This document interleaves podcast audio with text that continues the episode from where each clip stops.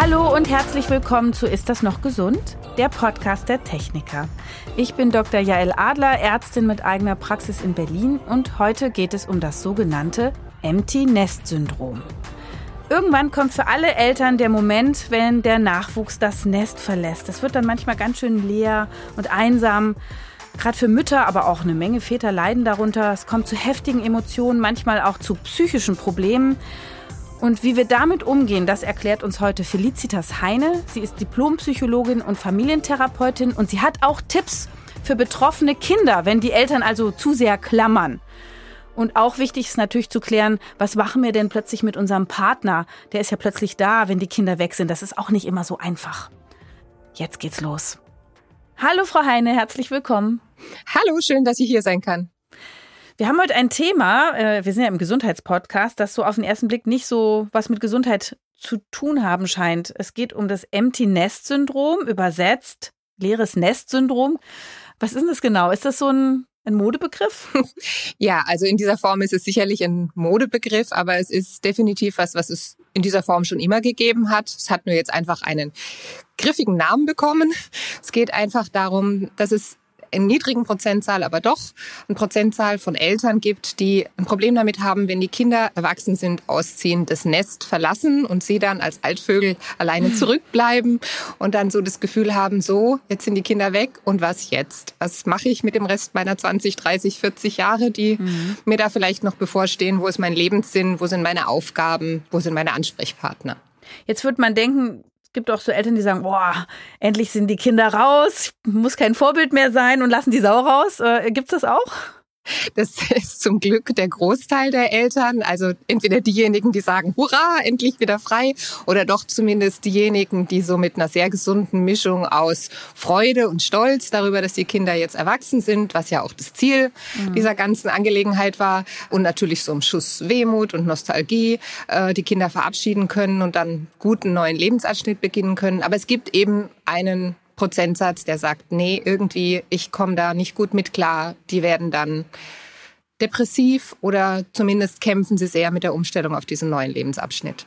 Das Wort Syndrom kennen wir ja aus der Medizin. Was ist da das Syndromartige? Also Syndrom finde ich an der Stelle schon fast ein bisschen groß, so als Begriff. Es ist in der Regel so ein Bündel an gemischten Emotionen, würde ich mal sagen. Ja, es ist so eine Freude natürlich einerseits darüber, dass das Kind erwachsen ist, selbstständig geworden ist, aber ähm, es ist oft so ein sehr starker Beschützerinstinkt, der dann noch mal reinkickt, verbunden mit so einer Sorge. Ja, jetzt geht's da raus ins große Leben und ist vielleicht Enttäuschungen ausgesetzt, irgendwelchen Gefahren ausgesetzt. Ähm, ich kann es nicht mehr so beschützen, wie ich das bisher getan habe vielleicht auch so Zweifel, oh, ist der Nachwuchs der neuen Situation überhaupt gewachsen? So Stichwort Helikoptereltern, die dann gerne auch noch mal mit zur Einschreibung an der Universität unterwegs sind. Auf der anderen Seite aber häufig auch so eine Komponente, die viel mit dem eigenen Lebenssinn zu tun hat. Also was bin ich denn jetzt? Was macht mich denn jetzt aus, wenn ich nicht mehr in erster Linie Mutter oder Vater bin, von der Definition her? Plus dann häufig auch so was Existenzielles, würde ich sagen. Denn ähm, dieser Schritt zu sehen, okay, meine Kinder, die sind jetzt erwachsen, der spiegelt mir ja auch gleichzeitig, ich werde älter. Also ich bin jetzt dann nicht mehr die junge Mutter mit dem Kind im Kinderwagen, sondern ich bin die Mutter mit den erwachsenen Kindern, vielleicht irgendwann demnächst sogar Großmutter. Und es wirft mich ja dann nochmal zurück auf existenzialistische Themen, um die ich mich bisher hab schön rumdrücken können. Und das führt dann bei manchen Menschen, die damit nicht so gut umgehen können, in so eine Mischung, das kann mit Angstgefühlen verbunden sein, es kann mit Depressionen verbunden sein, mit so einer allgemeinen Niedergeschlagenheit. Kommen die Leute damit in die Praxis oder merken sie einfach irgendwas mit ihnen los und sie finden dann raus, dass sie das Empty Nest Syndrom haben? Also die wissen schon, sie sind traurig, weil die Kinder raus sind. Oft ist ihnen nicht bewusst, was da alles hinten dran hängt. Die kommen häufig dann einfach mit äh, Gefühlen von, ja, fast wie ein Burnout, also vom Gefühl her so eine Niedergeschlagenheit, so eine Antriebslosigkeit, Schlafstörungen, Erschöpfungszustände, Angst, Symptomatiken im weiteren Sinne oder so. Und wenn man dann einfach guckt, ähm, was hat sich denn verändert in der letzten Zeit? Was, inwiefern hat sich das Leben umgestellt? Gab es irgendwelche einschneidenden Erlebnisse? Dann taucht einfach das Thema, die Kinder sind jetzt weg oder das letzte Kind ist jetzt ausgezogen, mhm. Ähm, ist oft auch einfach in so einem Paket verknüpft. Ja. Wir haben in anderen Folgen schon auch über Menopause gesprochen und da wurde immer mhm. gesagt, naja, vielleicht sind es gar nicht die Hormone, sondern das Empty Nest Syndrom. Jetzt ist im Grunde meine Frage andersrum. Vielleicht ist nicht das Empty Nest Syndrom, sondern es sind vielleicht die Hormone, die gerade schwinden und sich deswegen so unangenehme Gefühle einstellen. Auf jeden Fall gehen die Sachen sehr, sehr häufig einfach chronologisch Hand in Hand. Also mhm. wenn man auf die Zahlen guckt, sieht man auch, dass deutlich mehr Frauen von der Sache betroffen sind als Männer. Das spricht natürlich auch dafür, zu sagen, okay, da gibt's irgendeine Verbindung, weil wir Frauen spüren ja diese hormonelle Veränderung in den Wechseljahren viel stärker als die Männer. Also für mich besteht da ein ganz klarer Zusammenhang, wobei es eigentlich egal ist, äh, von welcher Richtung man kommt. Man kann einfach sagen, die beiden Sachen passieren im Lebenslauf, in der Biografie häufig zeitgleich, gerade bei Frauen. Und dann addieren die sich einfach auf oder verstärken sich gegenseitig. Mhm. Jetzt zu Corona-Zeiten sind viele Studierende wieder nach Hause gegangen, weil sie eben nur noch Online-Unterricht hatten. Und dann müssten sich ja jetzt diese Eltern doll gefreut haben. Ganz viele haben sich auch doll gefreut, glaube ich, weil sie jetzt noch mal so richtig aus dem Vollen schöpfen können, wenn es darum geht, den Nachwuchs zu pimpern und so das Gefühl zu haben, jetzt kann ich noch mal so richtig in meiner Elternrolle aufgehen, in meiner Versorgerinnenrolle aufgehen. Aber ganz viele sind mittlerweile auch herzlich genervt und sagen, okay, äh, es reicht jetzt dann auch mit Online-Unterricht. So dieses Versorgerinnen-Thema, das ist ja dann auch so ein Rollenthema. Auf jeden Fall, ja. Betrifft das eher konservativ erzogene Mütter dann in dem Fall? Das habe ich ganz lange, ehrlich gesagt, auch gedacht. Mhm. Ähm, Interessanterweise in der Praxis sehe ich das eigentlich nicht so. Also es gibt ähm, viele Frauen, die sind sehr modern, die sind berufstätig, die sind viel unterwegs und trotzdem haben die Kinder für sie einfach so einen ganz hohen emotionalen Stellenwert. Ich denke, das hat viel damit zu tun, dass sich ja auch unser Verhältnis zwischen Eltern und Kindern sehr geändert hat in den letzten Jahrzehnten und auch so die Rolle oder der Stellenwert, den Kinder für die Eltern haben, hat sich ja dramatisch geändert. Also das ist ja nicht mehr so wie früher so dieser pragmatische Ansatz zu sagen, ah, komme gar nicht dran vorbei, sobald ich verheiratet bin, kommen die, ob ich will oder nicht. Mhm. Das Thema, mit dem sind wir ja schon länger durch. Aber auch dieser pragmatischere Ansatz, den man ja über Jahrhunderte hatte, zu sagen, okay, es ist wichtig, Kinder zu haben, weil die sind auch die Versorgung fürs Alter, die führen das Geschäft fort oder die Tradition. Das sind ja alles Motive, die sind sehr in den Hintergrund gerückt. Und was im Vordergrund steht, ist eigentlich so, mein Kind, das gehört zu meinem Lebensentwurf dazu, zu meinem Konzept, zu meinem mhm. Lebenssinn. Das bedeutet emotional dadurch sehr viel für mich. Praktisch nicht mehr so viel, aber emotional dafür umso mehr. Also das bedeutet ganz viel, wie mein Kind lebt, ähm, ob ich das Gefühl habe, dass ich eine gute Mutter bin. Das trägt ganz viel zu meinem Selbstverständnis zu meiner Identität bei. Und das ist natürlich bei vielen modernen Frauen nahezu gleich wie bei den traditionellen Müttern von früher. Sie haben das Wort Helikoptereltern benutzt. Das ist ja eher negativ besetzt. Sind das dann eher neurotische Eltern? Haben die was falsch gemacht? Missbrauchen sie ihre Kinder für ihr Selbstverständnis auf unangemessene Art? Solche Eltern gibt es, aber ich bin da immer ganz, ganz vorsichtig mit diesen Etiketten, die dann auch immer so nach Schuldzuweisungen klingen. Ich habe wirklich bis auf ganz wenige Ausnahmen nur Eltern kennengelernt bisher in meiner Praxis oder in meinem Leben, die mit den allerbesten Absichten ihre Kinder versorgen. Mhm. Die tun ja alle so gut sie können und alles, was sie können.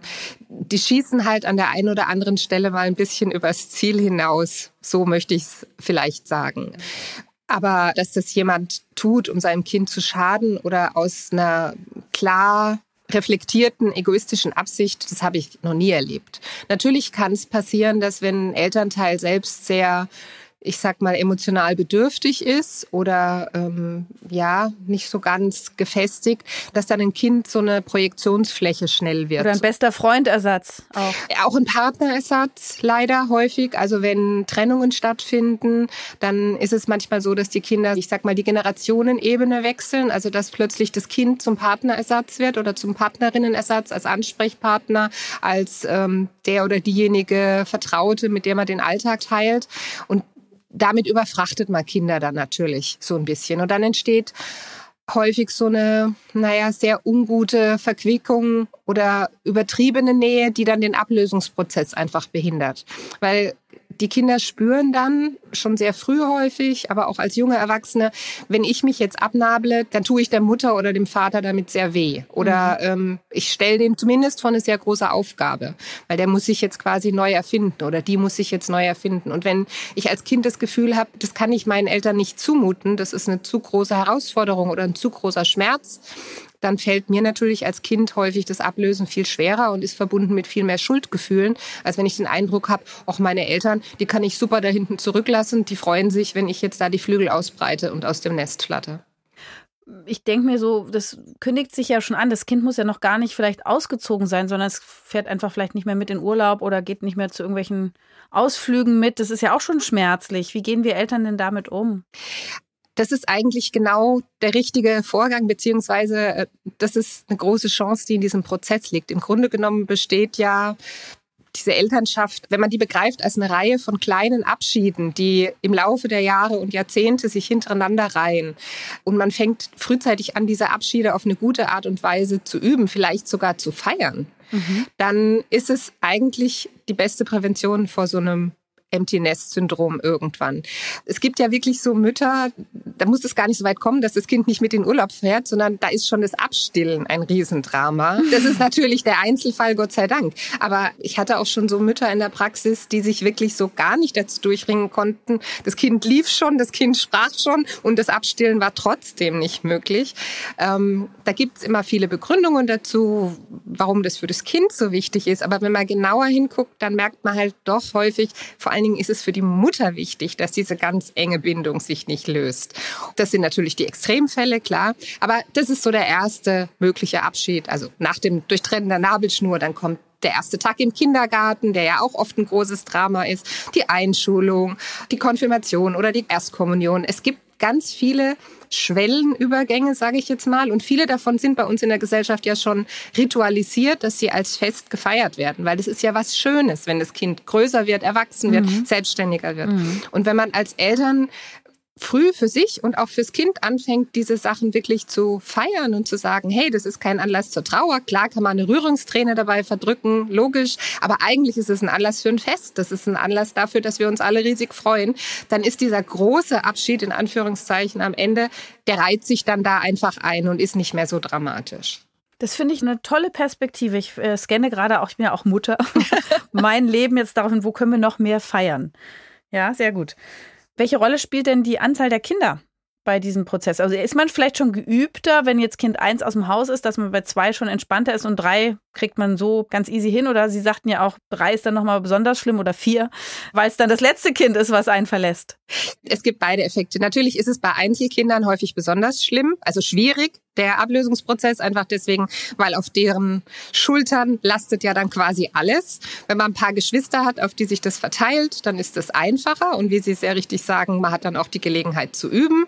Man macht dann auch die Erfahrung, okay, das erste geht. Ähm, man macht sich vielleicht große Sorgen oder äh, man fühlt sich so ein bisschen zurückgelassen, aber man merkt, huch, der oder diejenige geht mir ja nicht ganz verloren. Der taucht immer noch auf zu Geburtstagen, zu Weihnachten, ruft dreimal täglich an und fragt, wie die Kochwäsche Wäsche zu machen ist oder was auch immer. Das heißt, man merkt ja auch, okay, dieser Abschied, der vielleicht so groß aussieht, ist vielleicht gar nicht so schlimm. Ähm, auf der anderen Seite ist es natürlich dann schon nochmal eine Herausforderung, wenn das letzte Kind geht. Und da ist es, glaube ich, fast unerheblich, ob man jetzt drei Kinder verabschiedet im Laufe seiner Elternschaft oder zehn Kinder. Ich glaube, wenn das letzte geht, das ist dann schon nochmal so eine große Zensur. Und die letzten Kinder, das sind auch oft diejenigen, da kommen dann gar nicht die Eltern bei mir in die Praxis, sondern da kommen dann die Kinder oder vielmehr die jungen Menschen bei mir in die Praxis und sagen, ich weiß nicht, wie ich da rauskomme.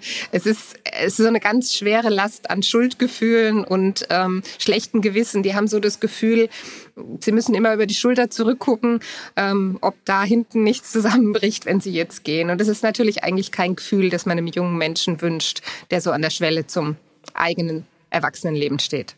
Ich äh, erzähle mal aus dem Nähkästchen. Ich habe ja zwei pubertierende Söhne mhm. und der eine, der ist jetzt auch schon ein bisschen so flügge und dann sagt der andere, oh Gott, jetzt krieg ich die ganze Liebe ab.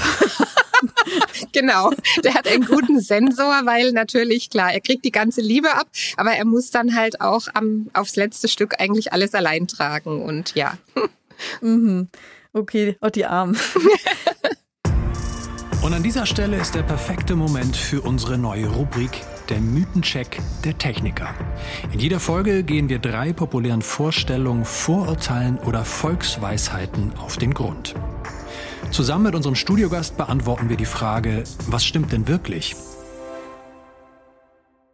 Mythos Nummer 1. WhatsApp, Instagram und Co lindern den Schmerz des Verlustes.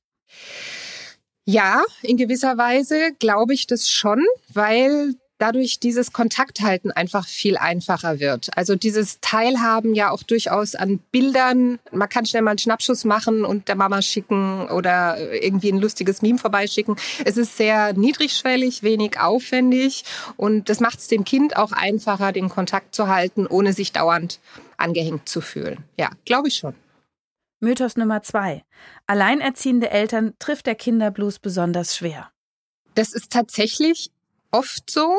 Oft dann, wenn die bis zu dem Zeitpunkt des Auszugs keinen neuen Partner oder neue Partnerin gefunden haben, weil dann ist es tatsächlich einfach so eine ganz tiefe Zäsur, die da nochmal stattfindet, weil dann wohnt man plötzlich zum ersten Mal quasi ja alleine. Mhm. Ähm, wenn das Elternteil schon wieder eine neue Beziehung hat, dann erlebe ich das eigentlich nicht so, sondern dann sehe ich eher, dass sie dann sagen, so, jetzt kann ich dann endlich mal ein bisschen freier unterwegs sein.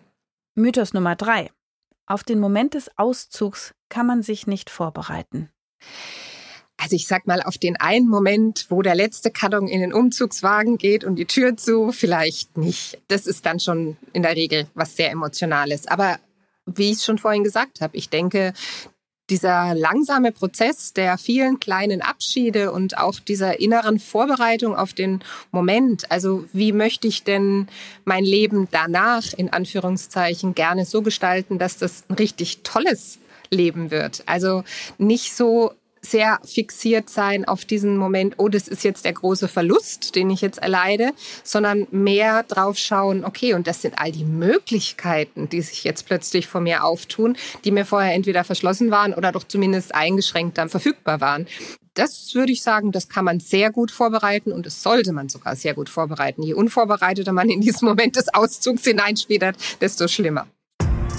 Das war der Mythencheck der Techniker. Wir haben ja jetzt schon über die Art des Kontakts auch äh, gesprochen, welche Möglichkeiten es da gibt. Und ich kenne ähm, erwachsene Freundinnen, die täglich mit ihren Müttern vor allem telefonieren, manchmal sogar mehrmals. Und Papa sitzt manchmal im Hintergrund und brummt. Mir erscheint es sehr, sehr dicht. Also ich habe auch ein sehr gutes Verhältnis zu meinen Eltern. Aber was ist denn da jetzt normal und was ist irgendwie crazy? Das finde ich eine ganz, ganz schwierige Frage. Das ist natürlich individuell sehr unterschiedlich. Meine Generation, ich bin Jahrgang 66, wir gehörten noch zu denen raus hier, Tür zu, raus ins freie Leben und so schnell wie möglich selbstständig. Ähm, also da war dieser Abnabelungsprozess, der war viel radikaler und viel ersehnter, sage ich jetzt mal. Also bei diesen jungen Leuten, in den späteren Generationen habe ich so den Eindruck, dadurch, dass sich dieses Verhältnis zwischen Kinder und Eltern so geändert hat, dass es so sehr freundschaftlich geworden ist, dass es so gar nicht notwendig ist, sich von denen abzugrenzen, weil die sind ja cool und ähm, da gibt's keine großen Verbote, sondern das ist eher so auf Augenhöhe alles, schon zu einem sehr frühen Zeitpunkt. Also schon als Dreijährige darf man sehr lange diskutieren, ob man die Mütze aufsetzt oder nicht. Und als 18-Jährige oder als 25-Jährige schon natürlich sowieso. Von daher ist es ja ein sehr herzliches und partnerschaftliches Verhältnis, das sich da aufbaut, was ja auch sehr mhm. schön ist.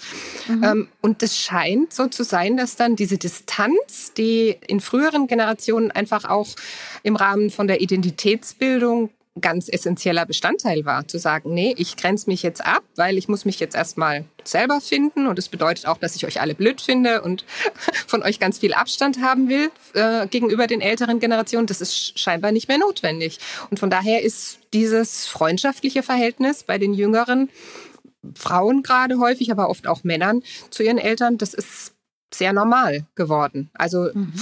da würde ich jetzt nichts pathologisieren. Ich habe einfach den Eindruck, da ist so ein Trendwende, Veränderung des mhm. Zeitgeistes ähm, von gesellschaftlichen Strukturen, der da stattgefunden hat. Ah, interessant. Aha, gut. Meine Mutter wird sich freuen, wenn sie das jetzt hört.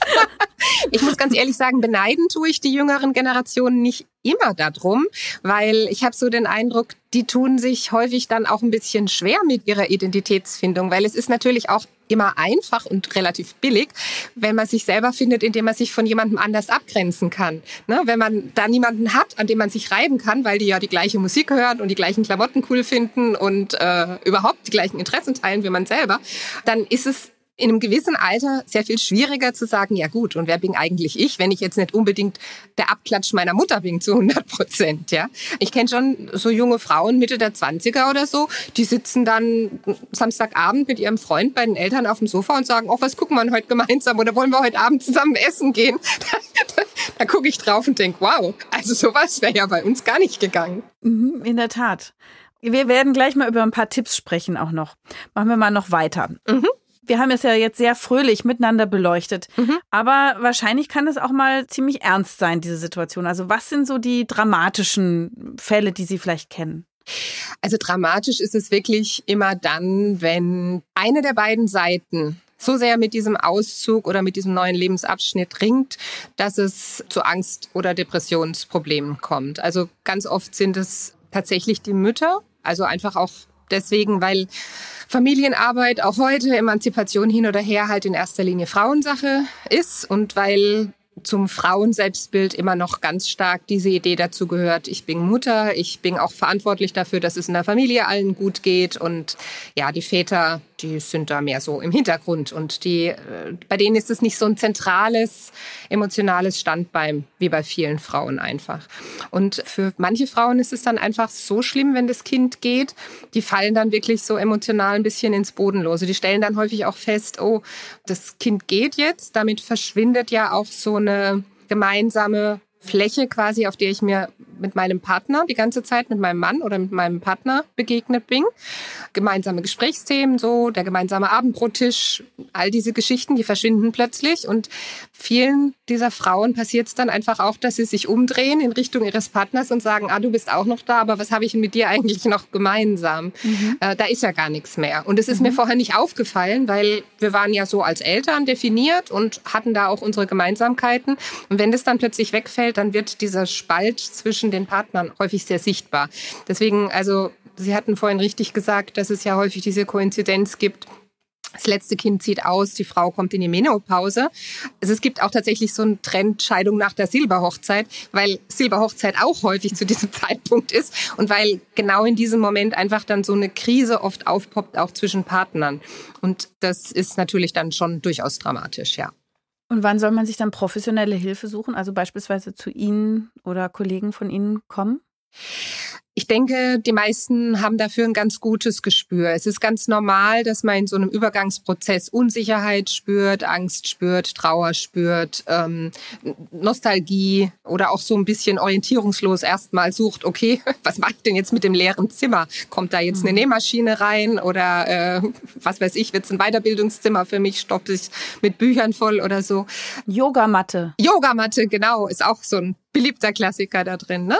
Und ich finde es auch ganz richtig, sich da einfach so ein bisschen Zeit zu geben und rumzuprobieren. Also wenn man sich nicht wirklich schon gut drauf vorbereitet hat und sagt, jawohl, ich habe den Plan in der Schublade, ab sofort Tag eins nach dem Auszug läuft es so, dass man dann einfach sagt, okay, ich gebe mir jetzt einfach mal Zeit, um ein bisschen auszuprobieren, in diese neue Rolle reinzuwachsen, zu gucken, wie sich das auch entwickelt mit dem Kontakt zwischen mir und dem Kind, wenn es nicht mehr daheim wohnt ähm, das wird schon. Also so ein Anpassungsprozess, ja. Mhm. Ähm, wenn man nach einem sag mal, sechs bis acht Monaten immer noch den Eindruck hat, dass man sehr leidet, dass man sehr schlecht schläft, dass man grundlos in Tränen ausbricht, dass man tatsächlich halt den Mann oder den Partner anschaut und sagt, du sitzt jetzt da neben mir auf dem Sofa, aber warum eigentlich?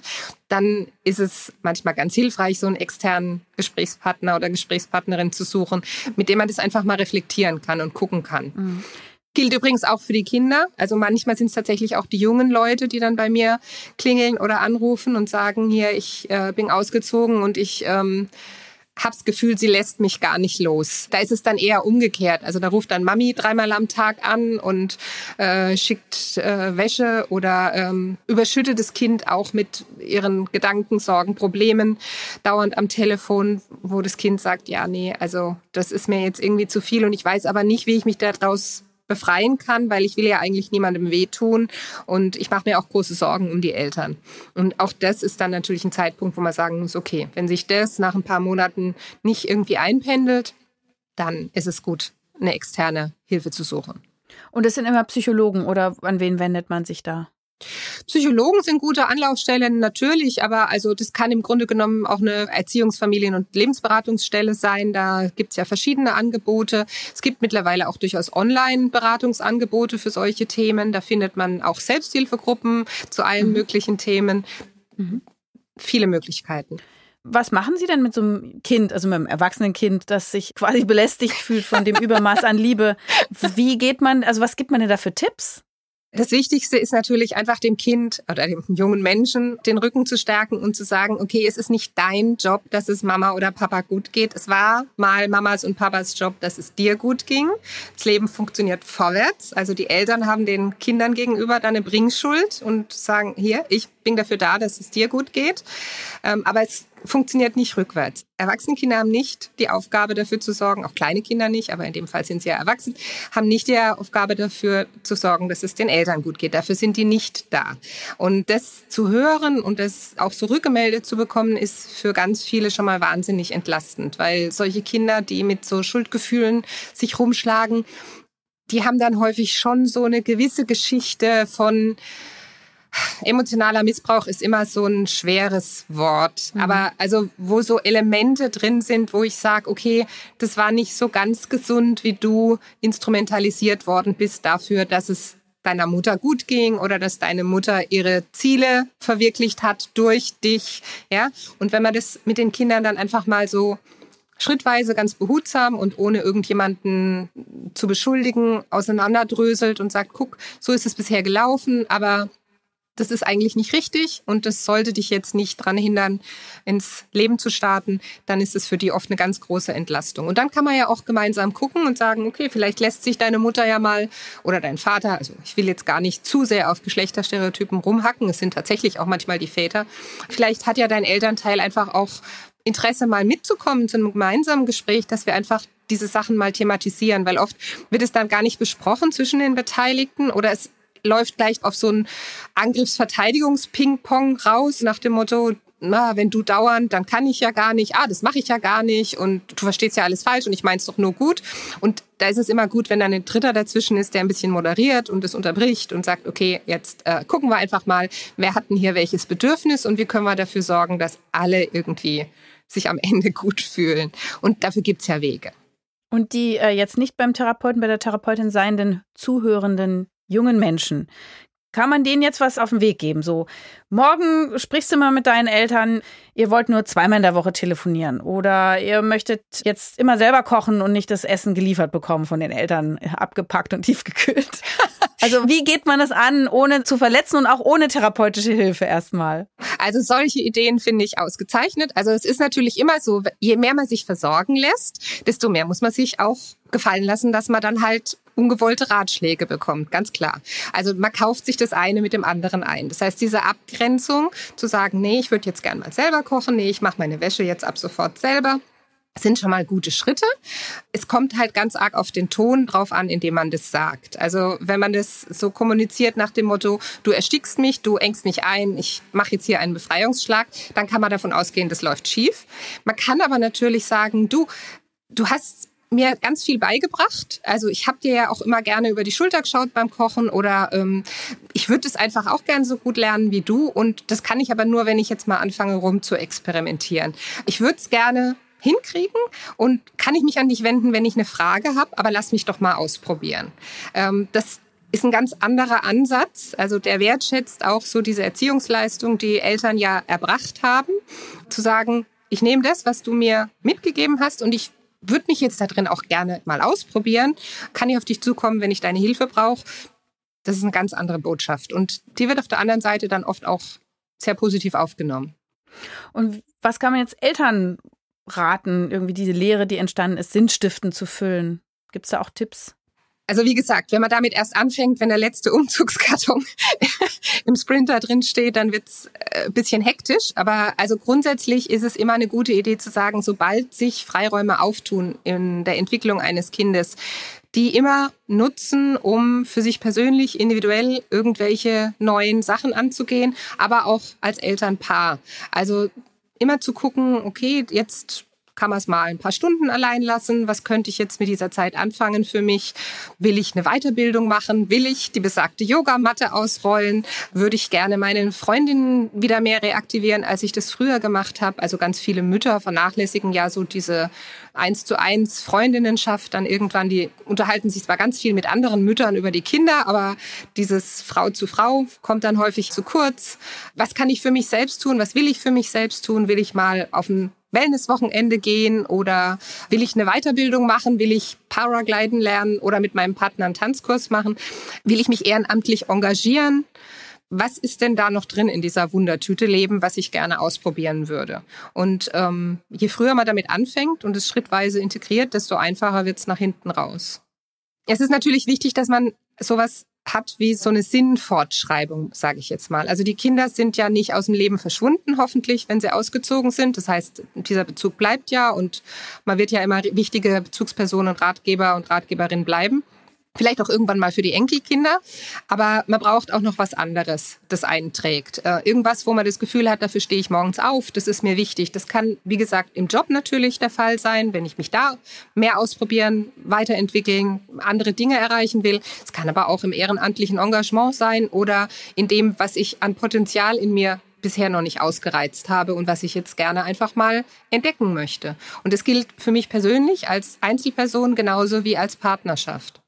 Das Thema Partnerschaft finde ich nochmal sehr interessant, weil ich das auch im Freundes- und Bekanntenkreis oft wahrnehme. Ne? Dann sind die Kinder weg mhm. und dann äh, ist erstmal so, öh, was mache ich denn jetzt mit dem oder mit der? Genau. Und viele kriegen aber die Kurve, andere eben nicht. Was mhm. ist der Trick? Der Trick ist vor allen Dingen nicht panisch werden, wenn man im ersten Moment genau dieses Gefühl hat, was mache ich denn mit dem oder derjenigen. Was meiner Erfahrung nach ganz häufig hilft, ist so eine Zeitreise zurück an den Anfang. Denn in der Regel hat man ja mal als Paar existiert, ohne dass Kinder da waren. Und es ist ja so, dass man aus den 80 Millionen genau den einen oder die eine mal rausgesucht hat, weil man gedacht hat, ohne die kann man nicht leben. Sonst hätte man ja gar nicht geheiratet und Kinder in die Welt gesetzt oder wäre zusammengekommen.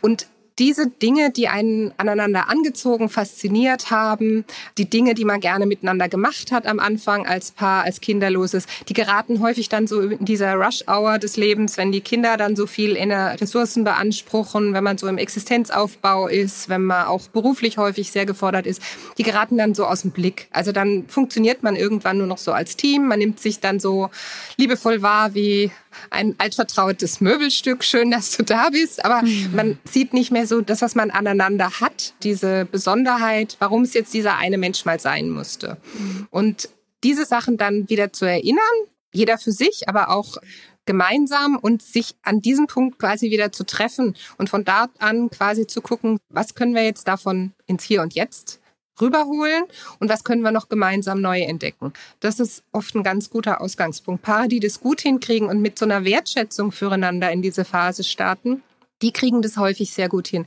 Paare, die so mit der Haltung da reingehen, pff, der oder diejenige nervt mich seit zehn Jahren eigentlich nur und ich habe mich nie unterstützt gefühlt und ich bin jetzt froh, wenn ich hier die Biege machen kann.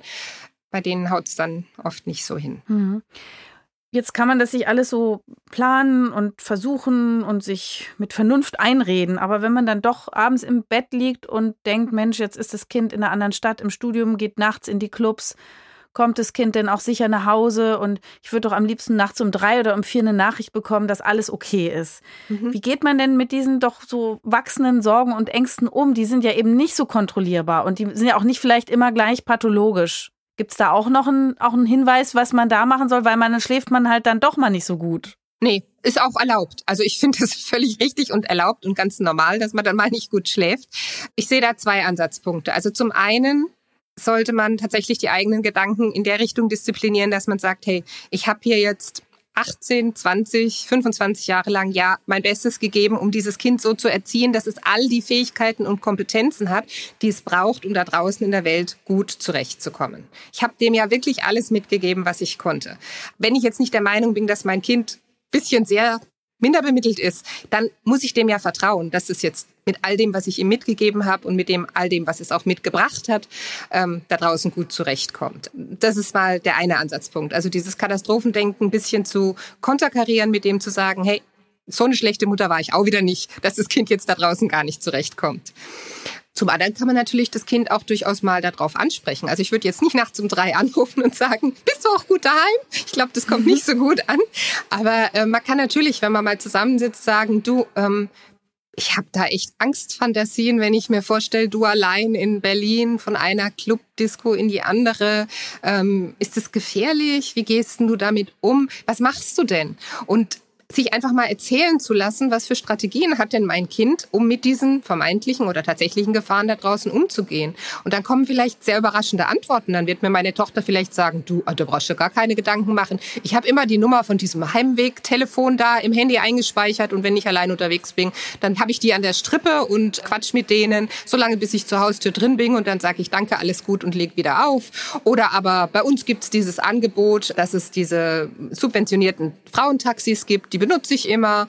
Oder aber ich würde doch nie alleine in den Club gehen. Ich bin da immer mit anderen unterwegs. Also es kommen in der Regel dann auch Antworten, wo man einfach dran erkennen kann, aha, das ist ja tatsächlich ein erwachsener Mensch da auf der anderen Seite und der oder die trifft richtig gute Entscheidungen. Und dann gibt's natürlich dieses eine kleine Restrisiko, zu sagen, ja, das Leben ist, wie das Leben ist und das Leben ist immer lebensgefährlich. Und deswegen gibt's keine Garantie. Natürlich kann auch meinem Kind was zustoßen, irgendwas und sei es nur eine schlimme Enttäuschung, ein Herzschmerz, wie auch immer. Das haben wir billigend in Kauf genommen, als wir sie in die Welt gesetzt haben. Da können wir sie jetzt nicht dafür büßen lassen, indem wir dauernd an ihnen klammern. So, noch ein bisschen Lebensrat. Sie wissen, ich schreibe innerlich alles mit. Wenn sich das Kind jetzt wirklich nicht meldet, es scheint ihm gut zu gehen, tagelang, wochenlang, man will ja dann auch nicht aufdringlich sein, hat man denn als Eltern dann doch schon auch mal das Recht zu sagen, ach Mensch, jetzt melde dich doch bitte mal alle drei Tage? Oder ist man dann äh, aufdringlich? Nee, also ich finde, sowas kann man wirklich thema und sollte man. Also ich würde all diese Gespräche nie in einer aufgewühlten emotionalen Stimmung oder zwischen Tür und Angel empfehlen. Aber wenn man dann mal die Gelegenheit hat, mit dem Kind zu sprechen und dann einfach von sich zu erzählen und zu sagen, du pass auf, ich quäl mich da gerade ganz arg damit. Ich weiß, es ist wahrscheinlich blöd und ich bin überfürsorglich und ich will dir auch nicht auf den Senkel gehen. Aber guck, so geht's mir damit. Und hast du eine Idee, was wir machen könnten? Wäre das für dich okay? Ich habe mir überlegt, mir wird's gut tun, wenn du dich alle drei Tage meldest, einfach nur kurz sagst, mir geht's gut, alles in Ordnung, Mama. Wäre das für dich okay? Wenn das Kind dann sagt, ja klar, kein Problem, wenn ich das gewusst hätte, hätte ich schon eh gemacht. Wunderbar. Wenn das Kind sagt, öh, nee, Mama, alle drei Tage, das ist mir echt zu viel. Reicht's bitte einmal in der Woche? Dann muss ich halt mit den Zähnen knirschen und sagen, okay, gut, dann einmal in der Woche. Weil dann ist es ja immerhin mal eine Verbesserung und wir haben eine Vereinbarung getroffen. Ne? Ich habe eine nette Kollegin, die sagt in solchen Fällen immer, wünsche es dir, aber verlange es nicht. Oh, das ist schön gesagt. Das finde ich auch. Das ist ein ganz toller Satz und den würde ich dann einfach an der Stelle auch allen empfehlen, allen Müttern. Wünschen kann man sich ganz viel, solange man es nicht verlangt. Und auch eine wichtige Sache, die Sie noch gesagt haben, ist, ähm, man fühlt sich womöglich, wenn dann die Kinder aus dem Haus gehen, so alt und vergänglich. Mhm. Und es erinnert einen, dass das Leben womöglich bald vorbei ist.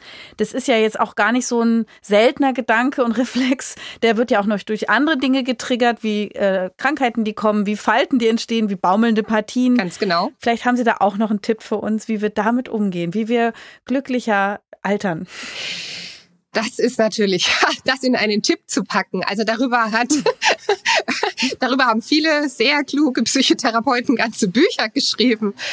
Ich mache einfach immer die Erfahrung, dass es eigentlich ein Geschenk ist, wenn man immer wieder im Leben über Ereignisse oder Zäsuren stolpert, die im ersten Moment sehr dornig und unangenehm aussehen, weil sie einem das so ins Gesicht schlagen, diese Tatsache unserer Endlichkeit und unserer Sterblichkeit. Weil im ersten Moment zuckt man dann davor zurück, aber wenn man sich darauf einlässt und sagt, okay, was macht mir daran so viel Angst? Was bedeutet es denn? Also wenn ich sage, ich habe Angst davor zu sterben oder alt zu werden, dann stecken dahinter ja Befürchtungen, beziehungsweise dahinter steckt in der Regel vor allen Dingen ungelebtes Leben, ungelebte Träume, ungelebte bestimmte Möglichkeiten. Also wenn ich nicht sterben will oder wenn ich nicht alt werden will, dann heißt es ja, dass ich was anderes nicht hergeben will oder noch haben will. Und dann ist es unheimlich wertvoll zu sagen, gut, also was will ich denn noch? Oder ähm, was ist mir denn wichtig? Oder was würde denn mein Leben erfüllen, so dass ich sage, da kann ich mit 80 dann aber ganz entspannt in die Grube fahren, weil ich sage, genauso würde ich es wieder machen. Dieser Schubs, den das Leben einen dann immer wieder gibt, zu sagen, denke dran, du hast nicht ewig Zeit, schieb die Dinge nicht auf, guck, was dir wichtig ist, setz deine Prioritäten richtig, konzentriere dich auf das, von dem du, wenn es morgen vorbei wäre, sagen würdest, genau das hätte ich heute trotzdem gemacht. Und je mehr davon im Alltagsleben vorhanden ist, desto weniger Schrecken verbreitet dann auch dieses Thema Endlichkeit, Sterblichkeit bei den meisten Menschen. Es geht nie ganz weg. Also diese existenzialistische Angst vor dem Tod, die ist uns immanent. Also da ringen wir ja auch mit so einer Besonderheit unseres Gehirns, dass wir uns dieser Endlichkeit bewusst sein müssen und irgendeinen Weg finden müssen, damit umzugehen und nicht verrückt zu werden dabei. Ne? Und trotzdem unseren Alltag zu bewältigen und Sprudel zu holen oder was sonst an äh, langweiligen Tätigkeiten zu erledigen ist. Aber je größer wir es schaffen, diesen Anteil zu machen von Sachen, wo wir sagen, ja, das wären Sachen, die würde ich gern in meiner Grabrede hören, auf meinem Grabstein sehen oder da würde ich an meinem 80. Geburtstag gerne zurückschauen und sagen, ja, gut gemacht, prima, genau so wieder. Da habe ich nichts oder möglichst wenig zu bereuen, möglichst wenig zu bedauern, möglichst wenig Sachen, wo ich sage, ach hätte ich doch nur. Dann ist es gut. Damit haben Sie mich ganz schön erreicht und auch berührt, muss ich zugeben. Ich habe Gänsehaut bekommen, als Sie das gerade erzählt haben. Also vielen Dank für diese praktische Lebenshilfe. Ich hoffe, dass alle Hörerinnen und Hörer genauso viel mitgenommen haben wie ich. Ich verabschiede mich, sage großes Dankeschön an Felicitas Heine, unsere Diplompsychologin heute. Sehr gerne, hat mir großen Spaß gemacht. Und das war's für heute. In 14 Tagen erscheint die nächste Folge von Ist das noch gesund? Und vielleicht habt ihr ja in bewährter Weise bis dahin ein paar Minuten Zeit, uns in eurer Podcast-App zu bewerten. Wenn ihr Fragen habt oder Kritik oder Themenvorschläge, dann schreibt uns doch gerne an podcast.tk.de oder auf den Social-Media-Kanälen der Techniker. Ich sage euch danke fürs Zuhören und bis zum nächsten Mal.